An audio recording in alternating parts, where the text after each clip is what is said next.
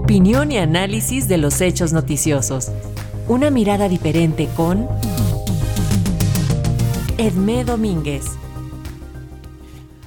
La doctora Edmé Domínguez Reyes, profesora emérita en Relaciones Internacionales y Género en la Universidad de Gotemburgo, analiza el llamado de las autoridades militares suecas a la población para que se prepare para un posible conflicto bélico.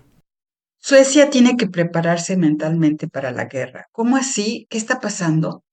Como ya lo había comentado en enero del 2023, en Suecia se celebra cada año la conferencia Pueblo y Defensa donde se discuten asuntos de seguridad nacional con expertos en estos temas ante un público muy diverso de las esferas políticas, económicas, pero también de grupos de la sociedad civil. Ya desde 2022 dominaba el tema de la amenaza rusa y sus implicaciones para la seguridad sueca. Este año, y en base a la continuación de la invasión rusa a Ucrania, el énfasis se ha puesto en la necesidad para la población sueca de prepararse para la guerra. Habría que preguntarse, ¿ya ha escalado la guerra y por qué justo Suecia sería la amenazada? Los discursos del comandante en jefe de las Fuerzas Armadas suecas, Mikael Biden, así como el del ministro para la Defensa Civil, Carl Oskar Bolin, fueron de lo más elocuentes en este sentido. Mikkel Biden empezó presentando fotos de edificios destruidos por los ataques rusos en Ucrania, diciendo al público, estas pueden ser las ruinas de sus casas, mientras que Carl Oscar Bolin adujo que todos tienen que movilizarse y rápido.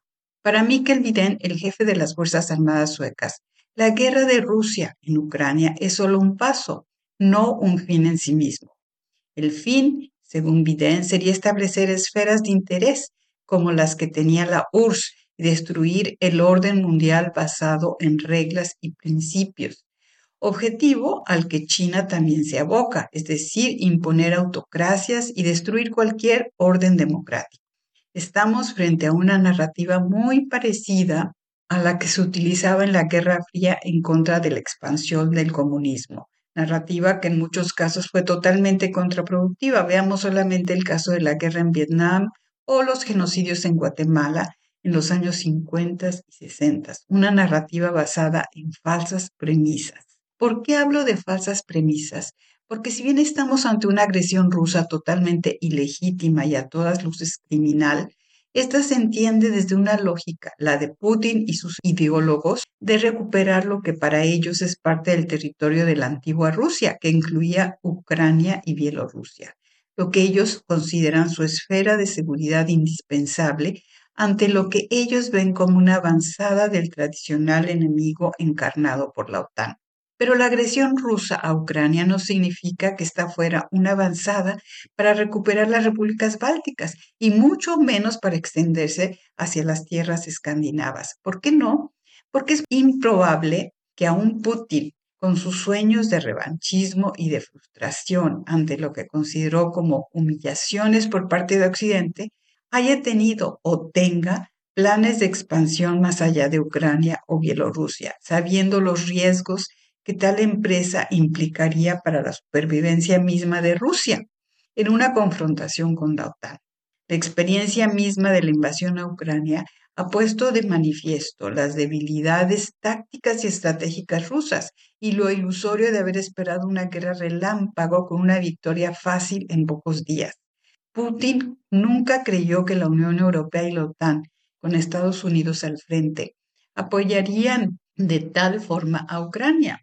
La guerra ya va a cumplir dos años, aún no vemos el final de la misma y una victoria rusa total es tan improbable como una victoria ucraniana. En estas circunstancias, ¿cómo es posible creer en una agresión rusa justo a Suecia? Desde el inicio de la invasión rusa a Ucrania, tanto Finlandia como Suecia se sintieron particularmente vulnerables. Vulnerabilidad, en mi opinión, bastante irrealista y decidieron pedir su ingreso a la OTAN. Finlandia lo logró no tan rápido y fácil como lo esperaba, pero se hizo miembro pleno en abril del 23. Suecia aún no lo logra debido a los resentimientos turcos y húngaros, que por cierto también son gobiernos autoritarios que apoyan a Rusia, pese a pertenecer a la OTAN. Con todo, Y para compensar estos retrasos a su pleno ingreso a la Alianza Atlántica, Suecia acaba de firmar un pacto de defensa militar con Estados Unidos, concediéndole al ejército americano acceso a 17 bases militares en puntos estratégicos del país. En comparación, dentro de un pacto similar entre Noruega y Estados Unidos, las bases noruegas a las que las Fuerzas Armadas americanas tuvieron acceso fueron solo cuatro. Es cierto que actualmente se siente un cierto cansancio de parte de Estados Unidos y de la Unión Europea en su apoyo a Ucrania y que este apoyo se ve debilitado por muchas voces críticas al mismo al interior de estas coaliciones. También es cierto que la guerra de Israel contra Gaza ha complicado el escenario internacional y le ha restado apoyo a la causa ucraniana. La situación en el frente de batalla parece estancada y no apunta a una probable victoria de ninguna de las partes. Pero esto no justifica una narrativa de amenaza inminente por parte de las autoridades suecas. Así que para entender la propaganda de preparación de guerra, solo nos queda pensar en que el aparato militar y el gobierno sueco buscan mayor legitimidad a sus enormes gastos de equipamiento militar que como ya vimos en comentarios pasados, repercuten en más y mayores recortes a los presupuestos de bienestar social, legitimidad y justificación a una mayor militarización, narrativa que solo sirve para propagar un sentimiento de miedo y ansiedad totalmente innecesarios en tiempos ya de por sí turbulentos. Para Radio Educación desde Suecia les habló Edmé Domínguez Reyes. Thank you.